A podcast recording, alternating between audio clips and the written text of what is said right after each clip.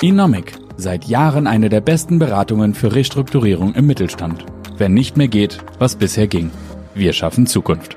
Verehrte Zuhörerinnen, verehrte Zuhörer, wir begrüßen Sie zur aktuellen Folge des Enomic Podcasts. Heute am Mikrofon sind Despina Borelidis und Frau Bessie Fischer-Bohn, Director bei Enomic. Schön, dass Sie hier sind. Danke. Worüber wir heute sprechen werden, sind grob zwei Themen. Zum einen die akute Situation, denn viele Unternehmen müssen sich ja jetzt neuen Herausforderungen stellen. Diese sind teilweise auch sehr negativ behaftet. Denken wir an Kündigungen, Tarifverhandlungen und so weiter, Umstrukturierung von Abteilungen. Andererseits aber birgt das Thema Corona-Krise auch Chancen. Und wie man jetzt von den Herausforderungen zu diesen Chancen findet und diese auch umsetzt, Darüber möchten wir heute auf jeden Fall auch sprechen. Frau Fischer-Bohn, wir haben mit Ihnen natürlich eine sehr vielseitige, sehr erfahrene Expertin auf diesem Bereich. Ähm, Sie haben Wirtschaftswissen und Medizin kombiniert. Das ist eine unheimlich interessante Kombination. Können Sie ein bisschen etwas zu Ihrem Werdegang erzählen? Ja, gerne. Ähm, ich habe ursprünglich Medizin studiert und bin Psychotherapeutin, habe eine psychotherapeutische Ausbildung. Das heißt, ähm, Veränderung von Menschen, Entwicklung von Menschen in verschiedensten Umfeldern zu begleiten und gleichzeitig einen Wirtschaftshintergrund mit Schwerpunkt Organisation, Qualitätsmanagement, Prozesse, was ja auch immer ein Veränderungsprozess ist, aber dann im Unternehmen. Das heißt, die Beratungsprojekte, die ich seit vielen Jahren begleite, sind immer die Kombination Kombination zwischen Veränderung, Entwicklung des Individuums, des Teams, der Führungsmannschaft, des Mitarbeiters und des Unternehmens in den Prozessen, in den Abteilungen, in der ganzen Aufbaustruktur im Grunde. Das heißt, es sind auch für Sie Zeiten, in denen ich mir vorstellen kann, dass Sie besonders gefragt sind. Was sind denn so die, die besonderen Veränderungen in Ihren Arbeitsschwerpunkten zurzeit? Ich denke, das kann man in zwei Blöcke aufteilen. Das eine ist, wie ich eben schon angedeutet habe, eine Arbeitsorganisation. Also viele Unternehmen sind darauf angewiesen, jetzt ihre Organisation ganz anders neu zu durchdenken. Lieferketten brechen zusammen. Sie müssen trotzdem die Produktion aufrechterhalten. Ähm, Vertriebler arbeiten plötzlich im Homeoffice, können nicht mehr rumreisen, ihre Kunden besuchen. Das heißt, Prozesse, die lange eingeübt waren, brechen jetzt zusammen und müssen anders durchdacht werden. Es sind Mitarbeiter in Kurzarbeit, die nicht mehr so unterstützend in Vollzeit da sind wie sonst. Das heißt, die Prozesse und das andere ist, dass Führungskräfte ihre Mitarbeiter anders führen müssen, durch die Krise führen müssen ähm, egal ob sie eigentlich im Homeoffice sind oder sonst wo oder im Betrieb noch sind, trotzdem müssen, muss anders geführt, anders kommuniziert werden. Und das sind im Grunde die Themen, die jetzt auch in der Beratung aktuell sind. Neben natürlich den ganzen wirtschaftlichen Fragen, die ähm, bei vielen Unternehmen sehr drängend sind. Sie sprachen es schon an, Führungskräfte sind in einer ganz äh, neuen Situation wahrscheinlich auch, in einer sehr herausfordernden Situation, müssen überlegen, wie sie jetzt ihre Teams führen. Wie gewinnt denn ein, eine Führungskraft erstmal Klarheit äh, in dieser Zeit? Da passt natürlich sehr viel auf einen ein. Wo fängt man an? denke, wichtig ist, dass man nicht denkt, man müsste es alleine schaffen, was ja eine Eigenschaft ist von vielen Führungskräften. Ähm, ich kann es alleine, ich muss es auch alleine, sondern sich zu überlegen, typisches Wort ist, ne, der Krisenstab, aber das ist wirklich ein, ein eingeprobtes und gut, ähm, einfach gut eingeübtes Instrument zu sagen, ich habe ein Team, ein Führungsteam, was Entscheidungen trifft, was verschiedene Stärken einbringt, mit dem ich mich regelmäßig zusammensetze. Und das Besondere in einer Krise ist, dass die ähm, Vorgaben und die Rahmenbedingungen, wo ich auf deren Basis ich eine Entscheidung treffe, sich ganz schnell schon wieder ändern können. Das heißt, ich muss offen sein dafür, meine Entscheidungen immer wieder neu zu überdenken, im Team zu reflektieren, mir eventuell, wenn ich die passenden Experten nicht habe, auch mutig sein, entweder aus einer unteren Ebene, sozusagen einer anderen Hierarchieebene, mir auch ähm, Mitarbeiter mit dazu zu holen, die Input geben oder eben auch von außen, um dann Entscheidungen treffen zu können. Etwas, was ähm, in letzter Zeit viel diskutiert wird, ist, viele melden sich krank. Also dass, dass sie damit natürlich auch die Loyalität gegenüber dem Unternehmen ähm, eintrüben oder dass sie vielleicht so unsicher sind, dass sie vielleicht in eine Art Lethargie äh, verfallen. Was haben Sie denn für Erfahrungen gemacht? Melden sich also viele ich krank? Muss ehrlich gesagt sagen, die gegenteilige Erfahrung.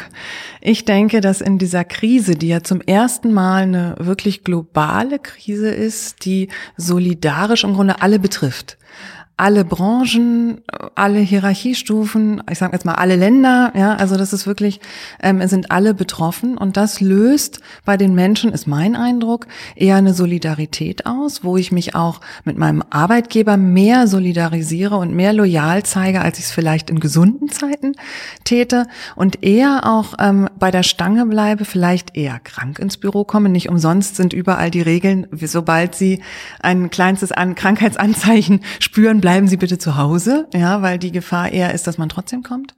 Ähm, das heißt, ich Natürlich gibt es immer wieder äh, Menschen, die sich krank melden. Natürlich. Und vielleicht ist auch die Unsicherheit zu denken, ich habe eine kranke Großmutter, die ich zu Hause pflege. Ich gehe jetzt lieber nicht irgendwo hin und setze meiner Familie nicht dieses Risiko aus und dann melde ich mich krank, obwohl ich es nicht bin.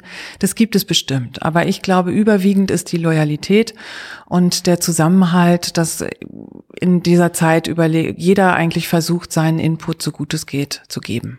Wie strukturiert man denn jetzt so eine Abteilung um? Da sind weniger Leute, da sind Leute im Homeoffice, äh, man hat weniger äh, Kapazitäten auch, um weiterhin aktiv zu produzieren.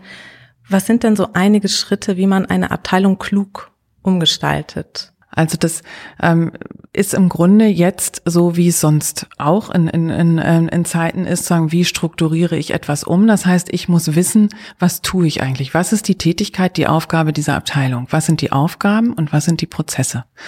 Und in so diesen Zeiten wie jetzt fällt auf, dass ich das vielleicht gar nicht so genau weiß. Ich weiß gar nicht genau, was ist die, was ist der Prozess, was ist die Aufgabe, was ist der Kern, was eigentlich getan wird in der Abteilung. Das heißt, das muss ich aufnehmen. Und dann äh, kommt in den allermeisten Fällen raus, dass man diese Aufgaben effizienter gestalten kann, dass man die Prozesse klarer definieren kann. Man ordnet.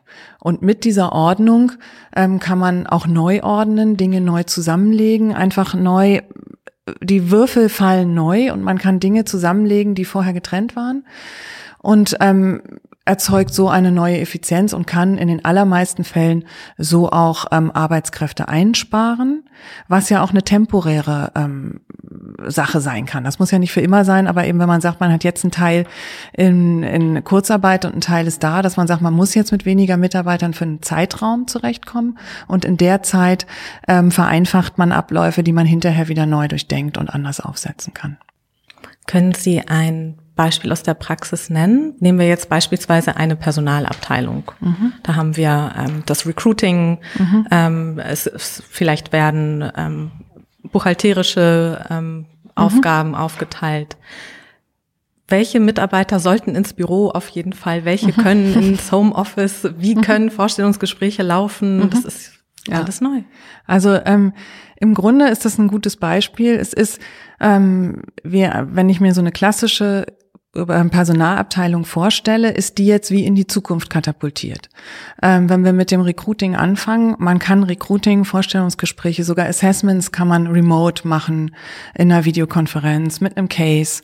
Das, das, dafür muss man sich nicht gegenübersetzen. Man kann jemanden auch anders kennenlernen. Das ist was, was jetzt Personalabteilungen lernen.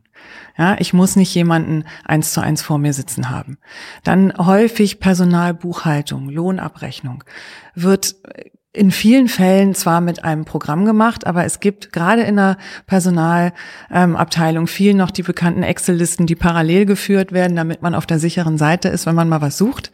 Ja, also diese Ablagen doppelt und dreifach, auch noch Papier, auch selbst wenn man ein papierloses Büro hat, es gibt doch noch den Ordner unterm Schreibtisch. Also ähm, da sich anzugucken, ähm, wie werden die Abläufe gemacht, wer muss wirklich ins Büro, weil er nicht im Homeoffice arbeiten kann, weil die Software eigentlich nur im Büro Zugriff hat und welche Tätigkeiten kann man auch von zu Hause machen und da gibt es ganz viele, die eigentlich auch im Homeoffice erledigt werden können.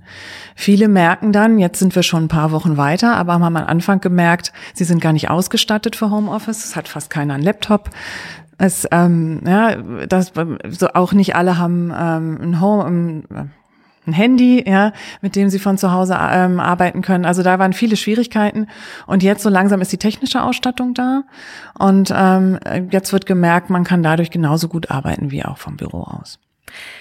Wie sieht es bei einem produzierenden Unternehmen aus? Man kann natürlich, einige können natürlich im Homeoffice arbeiten. Mhm. Ähm, ich denke, in unserer Branche, die Berater sind das natürlich absolut gewohnt, remote zu arbeiten, unterwegs zu arbeiten und mhm. von überall und kennen sich auch gut mit Technik aus. Im produzierenden Gewerbe ist das natürlich schwierig. Da kann man natürlich nicht alle ins Homeoffice schicken. Mhm. Ähm, was haben Sie für Erfahrungen in solchen Unternehmen mhm. gemacht? Was kann man da mhm. machen? Also da ähm, wird ja gerade große Anstrengung darin verwendet. Ein Ziel war, wie kann ich die Mitarbeiter in Gruppen einteilen, also nicht nur in Schichten, so dass immer die gleichen Mitarbeiter zusammenarbeiten, dass wenn man einen Corona-Fall hat oder einen Verdachtsfall hat, dass man nicht die gesamte Belegschaft in Quarantäne schicken muss. Das heißt, man muss zusätzlich zum Schichtplan einen Gruppenplan haben, dass immer die gleichen zusammenarbeiten.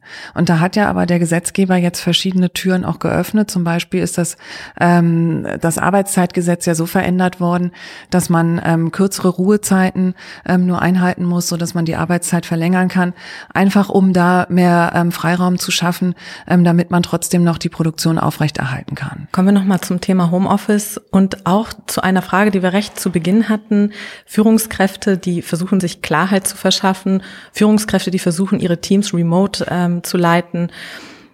Wir hatten im Vorgespräch darüber gesprochen, dass Kontrolle sein muss. Ähm, sonst erzielt man ja auch keine Ergebnisse und man benötigt auch, die Belegschaft benötigt ähm, eine Kontrolle, damit sie auch wirklich äh, produktiv bleibt. Wie erreiche ich denn jetzt als Führungskraft? Meine Leute sind im Homeoffice, ich sehe sie nicht, ich weiß nicht, woran sie arbeiten, darüber hatten wir auch schon gesprochen. Sind die denn überhaupt ausgelastet? Ähm, geben die pünktlich ab? Wie erziele ich dass ich mein Team führe, ohne dass es sich kontrolliert fühlt und ohne dass ich dem Team auch das Gefühl gebe, ich misstraue ihm. Also da würde ich gern grundsätzlich erstmal einhaken bei dem Wort Kontrolle. Weil Kontrolle hört sich sehr negativ an und ist sehr negativ behaftet. Ist aber etwas, wenn ich etwas vorgebe, eine Aufgabe, einen Zeitraum, in dem was erfüllt werden muss, ist, dass ich erwarte, dass als Führungskraft, dass ich eine Rückmeldung bekomme, dass es erfüllt ist. Oder eine Rückmeldung bekomme, wenn ich es nicht erfüllen kann. Das muss natürlich abgesprochen werden, ist was ganz Normales im Arbeitsleben. Insofern ist diese Allergie, die gegen Kontrolle besteht, glaube ich, ähm, nicht unbedingt nötig. Und das muss man sich jetzt in diesen Zeiten, wo man mehr darauf angewiesen ist, in Anführungsstrichen zu kontrollieren, damit ich sicher bin, es läuft alles in die richtige Richtung, ähm, extrem wichtig trotzdem zu tun. Und das ist was, was, mit, was Führungskräfte Führungskräfte jetzt merken, dass sie merken, ich muss viel klarer als sonst kommunizieren und sagen, was erwarte ich, welche Aufgaben ähm, sehe ich bei dir ich erhöre, also er oder sie hört dann von der Mitarbeiterin oder dem Mitarbeiter, das schaffe ich in der und der Zeit. Der realisiert der, die Führungskraft vielleicht in dem Moment zum ersten Mal, oh, so lange dauert das? Oder so schnell geht das? Das war mir gar nicht bewusst, weil im normalen Arbeitsalltag verteile ich das und krieg nicht so richtig mit, wie lange braucht wer für was.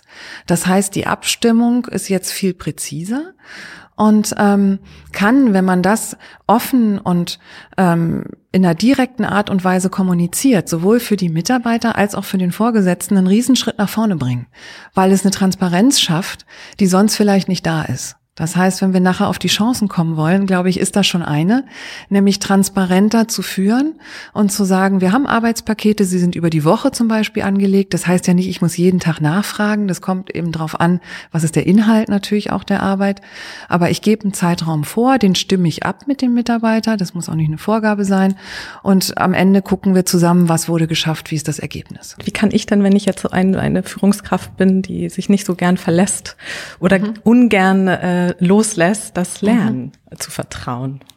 Also das eine würde ich jetzt natürlich als Coach, sage ich, durch Coaching, durch Begleitung, ja, dass ich mit jemand anders das durchspreche und mich selber reflektiere. Das ist einmal das eine, dass mir bewusst ist, ich sollte es lernen. Das ist ja der erste Schritt. Dass ich mir bewusst mache, oder habe ich vielleicht, vielleicht habe ich ein Problem damit, meinen Mitarbeitern zu vertrauen. Das ist der erste Schritt. Wenn ich das realisiere und merke, dann ähm, lernt man durch positive Erfahrung. Das heißt, ich gebe eine Aufgabe, ich vertraue und gucke mal, was passiert. Weil viel schiefgehen kann eigentlich in den allermeisten Fällen nicht. Und wenn ich dann bewusst merke, okay, ich habe eine Aufgabe delegiert und ich, mein Mitarbeiter hat sich gemeldet, als er es nicht erfüllen konnte, hat rechtzeitig Bescheid gesagt, hat gesagt, die Timeline können wir nicht einhalten, da müssen wir was anders machen, dann merke ich, okay, ich kann vertrauen, ich kriege eine Rückmeldung. Wenn das nicht passiert und ich kann nicht vertrauen, dann ist es wichtig, nicht zu lernen, ich kann nie vertrauen, ich kann keinem Mitarbeiter vertrauen, sondern die, die Beziehung zu diesem einen Mitarbeiter anzugucken und zu sagen, du, irgendwas läuft da an unserer Beziehung nicht richtig. Ähm, ich erwarte eigentlich, dass du mir Rückmeldung gibst, wenn wir die Timeline nicht einhalten können. Wenn du das nicht tust, haben wir ein großes Problem. Das heißt, beim nächsten Mal erwarte ich, dass das kommt. Also klares Feedback, eine Erwartung ähm, ähm, adressieren und dann auch Rückmeldung geben, wenn die nicht kommt und nicht erfüllt wird. Wie sieht's denn aus, wenn ich negative Entscheidungen kommunizieren muss? Sagen wir jetzt Sanktionen. Mhm. Ähm, wie können Führungskräfte da eine, eine gute Formel finden und klar in dieser, Trans in dieser intransparenten Zeit natürlich mhm. auch ähm, kommunizieren? Also ich denke, was wichtig ist, ist in kurzen Abständen zu kommunizieren. Also das ist immer wichtig in einer Krise, nicht die Abstände zu lang zu lassen, ähm, sondern die Mitarbeiter mitzunehmen ähm, in diesem Prozess, der jetzt gerade ist und sagen, wir haben kurzfristig zum Beispiel einmal in der Woche gibt es eine Mitteilung, wie ist der aktuelle Stand. Das ist wichtig, damit die Mitarbeiter das Gefühl haben, ähm, es geht in eine Richtung, die ist bewusst gesteuert und ich bin informiert. Das ist das eine. Das andere ist, Entscheidungen auch negativ Negative müssen nachvollziehbar sein. Das heißt, ich muss als Führungskraft das Gefühl vermitteln, auch in diesen Zeiten habe ich ein Ziel und eine Strategie. Auch wenn das Ziel immer wieder angepasst werden muss, weil sich die Verhältnisse ändern. Trotzdem habe ich ein Ziel und eine Strategie, die verfolge ich. Und das, das kommuniziere ich an die Mitarbeiter. Und wenn in dieser Strategie eine Maßnahme ist, wir müssen jetzt leider Kurzarbeit ähm, einführen, weil es nicht anders geht, aber ich das erkläre und auch ganz transparent mache, ich erwarte, dass das so und so lange jetzt geht, ich weiß es nicht, aber ich erwarte im Herbst passiert das, dann wird es vielleicht wieder anziehen, wir bleiben in engen Kontakt, ihr kriegt weiterhin einmal in der Woche Nachricht, wie wir dastehen, wie das Unternehmen sich entwickelt, dann wird das auch von den Mitarbeitern mitgetragen. Wie können Führungskräfte in dieser Zeit dann ihre Teams auch motivieren? Denn nun fällt viel weg. Ne, die Boni fallen weg und so weiter. Das ist natürlich auch demotivierend für viele, wenn es eine erfolgs- oder ergebnisorientierte Bezahlung mhm. ist. Was gibt's da für mhm. Möglichkeiten? Also ich denke, ähm, es gibt vielfältige Möglichkeiten. Das eine ist ähm, Vorbild sein. Ja, also vorbildlich sein in dem, wie ich kommuniziere aktiv mit meinen Mitarbeitern. Ob das in der Produktion ist, die vor Ort sind und in, in, den Gruppen produzieren oder andere Tätigkeiten im Unternehmen wahrnehmen. Das heißt, da bin ich als Führungskraft auch regelmäßig. Und ich mache regelmäßig Besprechungen, natürlich die ganzen Regeln, gehen Regeln einhaltend, aber ich mache regelmäßig Besprechungen und bin da und beantworte Fragen. Das ist ein wichtiger Punkt. Wenn ich dann nicht mit meinen Mitarbeitern zusammentreffen kann, weil die im Homeoffice sind oder sonst wie verstreut, suche ich trotzdem regelmäßigen Kontakt per Video oder Telefonkonferenz und komme in den Austausch und bemühe mich, nicht nur die Fakten abzuklappern. Das ist ja was, wozu man neigt. Kennen Sie vielleicht auch aus einer Videokonferenz oder Telefonkonferenz. Es gibt eine Agenda. Alle sind pünktlich, ist eine positive Veränderung. Jetzt heutzutage sind alle pünktlich. Ähm, keiner kommt noch später mit der Kaffeetasse vor den Rechner. Ähm, das, ist, das, verändert sich. Mhm. Ähm, also man startet, aber man fängt sofort mit der Agenda an. Das heißt, dieses ein bisschen Vorgeplänke, wie geht's wem, wie war der Arbeitsweg wie, und wie ist das Wetter, also das fällt weg. Das heißt, das muss ich bewusst als Führungskraft auch machen, um das Team zusammenzuhalten. Diese virtuelle Kaffeepause. Wir trinken jetzt zusammen, jeder in seiner Küche, einen Kaffee und quatschen einfach mal. Das ist auch wichtig in diesen Zeiten und ist sonst wichtig, aber auch gerade jetzt, weil viele auch alleine irgendwo sitzen und das brauchen, diesen Kontakt zu haben und sich mitgenommen fühlen. Das stimmt, denn sonst denkt man immer jetzt Agenda effizient. Es ist eine, eine Zoom-Konferenz und man liest ja auch viel. Ähm, wie sollte man sich denn in so einer Konferenz auch äh, verhalten? Ja, und das ist halt straight to the point. Ne? Die Agendapunkte abhaken, so dass jeder weiterarbeiten kann. Super wichtiger Fakt auch eine Sache der Kommunikation. Wie kann ich noch motivieren? Wir sprachen zum Beispiel über neue Projekte, die man bereichsübergreifend ja. Also es besteht ja die Chance, sich jetzt zu überlegen, wenn zum Beispiel Arbeitszeit frei wird, weil Aufgaben wegfallen. Das ist ja in einigen Bereichen so. Oder ich überlege mir, mir und sage, ich möchte die Kultur jetzt positiv beeinflussen. Ich möchte, dass mein Team, mein ganzes Team, mein Unternehmen näher zusammenwächst. Das heißt, ich kann bereichsübergreifende Projekte aufsetzen, die passend zum Thema sind. Zum Beispiel ähm, kann man sagen, wir machen ein Projekt, das heißt nicht Arbeitswelt 4.0, sondern 5.0 und das ist Post-Corona. Ja, dass man sagt, was lernen wir aus den, der jetzigen Situation ganz bewusst, was nehmen wir mit? Ähm, was haben wir an positiven Erfahrungen jetzt gemacht, ähm, die wir mitnehmen wollen und die wir beibehalten wollen? Das wäre ein Beispiel. Ähm, man kann aber auch sich anderen Projekten widmen, zu denen man sonst vielleicht nicht so einen Zugang hatte oder wo man einfach auch nicht, nicht, nicht, nicht zugekommen ist im operativen Geschäft, Prozesse zu definieren, Schnittstellen. Dass man sagt, ihr beide seid eine Schnittstelle, ihr habt normalerweise nicht so viel zu tun, aber ihr macht jetzt in Videokonferenzen oder so, ihr, ihr definiert genau die Prozessschritte, die zwischen euren Abteilungen bestehen. Sind die gut so oder können wir die verbessern? Und das ist unheimlich motivierend, weil die Mitarbeiter merken, es wird an, die, an der Zukunft gearbeitet. Wir denken an die Zukunft, es geht voran. Wie kann man ähm, nicht nur motivieren, sondern wie kann man auch belohnen? Ist natürlich jetzt schwierig zu sagen, hey, hier ein Kinogutschein, Restaurantgutschein oder ähnlich. Was gibt es denn da für Möglichkeiten und Ideen? Also ich denke, das eine ist ähm, Belohnen, ein Lob, das Anerkennen ist viel Belohnung für viele Mitarbeiter, das deutlich auszusprechen, da, zu, zu zeigen, ich habe bemerkt, dass es außergewöhnliche Leistung war, außergewöhnlicher Einsatz und das auszusprechen und deutlich zu sagen, ist viel, machen nicht viele Vorgesetzte und ist viel. Das ist schon mal ein Punkt.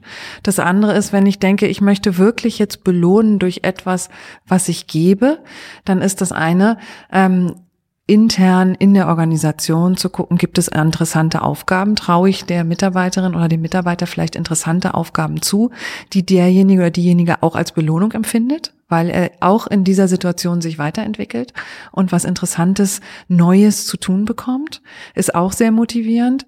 Ähm, das andere ist, ich kann mir überlegen, ich sehe Stärken, die vielleicht vorher im Verborgenen geschlummert haben. Da sehe ich jetzt so ein Zipfelchen vorkommen.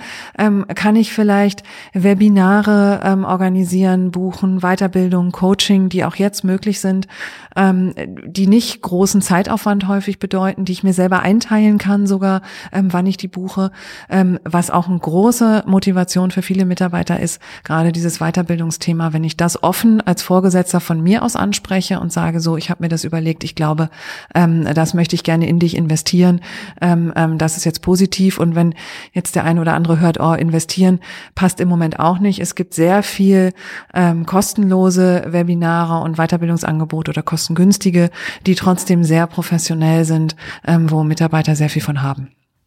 Und im Endeffekt auch der Unternehmer selbst genau. oder die Unternehmerin selbst. Genau. Lassen Sie uns zu den Chancen kommen und ähm, damit werden wir auch schließen. Ähm, welche Chancen birgt die, die aktuelle Phase? Ich denke jetzt zum Beispiel an introvertierte Mitarbeiter, die sich vielleicht sonst im Meeting nicht so eingebracht haben, aber die schwer arbeiten und was man vielleicht sonst nicht sieht. Was für Chancen ergeben sich für solche Menschen, für solche Mitarbeiter? Also ich denke, die Chance grundsätzlich ist, dass wir ähm, gerade auch in Deutschland, wo wir ja digital nicht gerade ganz vorne standen, auch vor dieser Krise jetzt nach vorne katapultiert werden. Und das ist eine Riesenchance für alle Unternehmen. Das heißt, da dran zu bleiben und zu gucken, ähm, welche technische Ausstattung brauchen wir, sowohl intern als auch extern. Welche Software brauchen wir, damit man gut zusammenarbeiten kann. Und dann wegzukommen von, ich bilde eigentlich das, was ich sonst im Unternehmen gemacht habe, remote anders ab, sondern ich komme dazu, dass ich sage, meine Mitarbeiter können arbeiten eigentlich, wann sie wollen, wo sie wollen, wie sie wollen, das Ergebnis zählt. Das wäre ja eine Weiterentwicklung. Ja, zu sagen, ähm, ich komme weg am Festhalten von den gleichen wie vorher, heißt, ich entwickle mich und messe am Ergebnis. Und wenn ich am Ergebnis messe, dann messe ich auch die, die leise im Hintergrund ähm, fleißig arbeiten und nicht vielleicht die, die in einer Konferenz oder in einer Besprechung sonst im Büro sich nach vorne meistens drängen, weil sie eben eher der Typ sind. Das heißt, Leistung wird vielleicht ein Tick weit objektiver beurteilt, weil Ergebnisse anders eingebracht werden können. Ähm, und das, was ich jetzt gerade am, zu Beginn meiner Antwort gesagt habe, dass man digitaler wird, ist die Riesenchance. Also in allen Unternehmen zu gucken, wie kann ich auf diesen Zug jetzt aufspringen und weiter draufbleiben. Das ist die Chance, denke ich, die für Deutschland da auf jeden Fall drin ist und auch sonst für die Mitarbeiter und Unternehmen. Ich möchte gerne auf den Punkt äh, Remote und Homeoffice lässt sich nicht eins zu eins abbilden wie im Büro. Das möchten ja viele und das versuchen ja auch viele und wir sprechen ja gerade über Digitalisierung und auch, das betrifft natürlich die technische Ausstattung, die ist natürlich auch mit Investitionen verbunden. Wie kann ich denn erreichen, dass ich das alles unter einen Hut bringe? Das ist natürlich, muss man klar sagen, von Branche zu Branche stark abhängig. Wenn ich aber in einer Branche bin, wo Mitarbeiter ein Großteil der Mitarbeiter, ein bedeutender Teil der Mitarbeiter auch im Homeoffice arbeiten kann, dann kann ich das Homeoffice gut ausstatten und meine Fläche, die ich vorhalte im Büro, im Firmensitz reduzieren. Das heißt, das ist eine Rechnung, ähm, die kann ich mir machen. Ich spare mir zusätzlich die Zeit, die ein Mitarbeiter zum Büro und zurück fährt. Das heißt, ich kann, ich, ich, viele, ähm, gerade ähm, viele Bereiche sind ähm, damit geplagt, dass die Mitarbeiter sich im Stau hin und zurück bewegen. Ähm, ich kann, vermeide also diesen Stress. Meine Mitarbeiterin oder mein Mitarbeiter kann sich morgens um acht an den Schreibtisch zu Hause setzen und kann, ähm, wenn er gut ausgestattet ist, optimal arbeiten, ähm, kann sich die Zeit selber einteilen und ist sicherlich ähm, motiviert, das zu tun. Und ich erspare mir viel ähm, hin und her auch, viel, viel viel Zeit, die eigentlich ähm, nicht investiert werden müsste. Frau Fischer-Bohn, haben Sie ähm, abschließend einen Rat für alle Menschen, die jetzt gerade Verantwortung für Teams übernehmen, ob das Unternehmerinnen und Unternehmer sind, Führungskräfte, Abteilungsleiterinnen und Abteilungsleiter? Der ein Rat ist, sich selbst klar zu machen, das, was ich jetzt an Richtung vorgebe und an Prioritäten setze, wird, darf ähm, und kann sich auch schnell wieder ändern. Das heißt, ich muss selber offen sein für alle Informationen, die ich von außen bekommen kann, die für mich reflektieren, bewerten und wieder neue Entscheidungen treffen. Das heißt, ich muss dafür offen sein und ich muss mir klar sein, dass es eine Zeit, in der muss ich das leisten. Und diese sich immer ändernden Entscheidungen, Prioritäten, Aufgaben muss ich möglichst ausführlich und offen an mein Team kommunizieren, so dass das die Entscheidung mittragen kann, verstehen kann und den Weg, der jetzt gerade steinig ist im Moment für viele, mitgehen kann. Viel, viel Kommunikation. Frau Fischer-Bohn, schön, dass Sie heute hier waren. Vielen Dank, dass Sie sich die Zeit genommen haben. Vielen Dank für die Handlungsempfehlung, auch die Praxisbeispiele und Ihre Expertise, die Sie hier haben, auch einfließen lassen. Vielen Dank auch an Sie, verehrte Zuhörerinnen und verehrte Zuhörer, dass Sie wieder eingeschaltet haben. Wir freuen uns natürlich über Ihr Feedback. Das können Sie uns jederzeit senden per Mail an kontakt.anomic.com. Und wir freuen uns natürlich, wenn Sie heute etwas für sich mitnehmen konnten und das nächste Mal auch wieder einschalten. Bis dann. Inomic. Seit Jahren eine der besten Beratungen für Restrukturierung im Mittelstand. Wenn nicht mehr geht, was bisher ging. Wir schaffen Zukunft.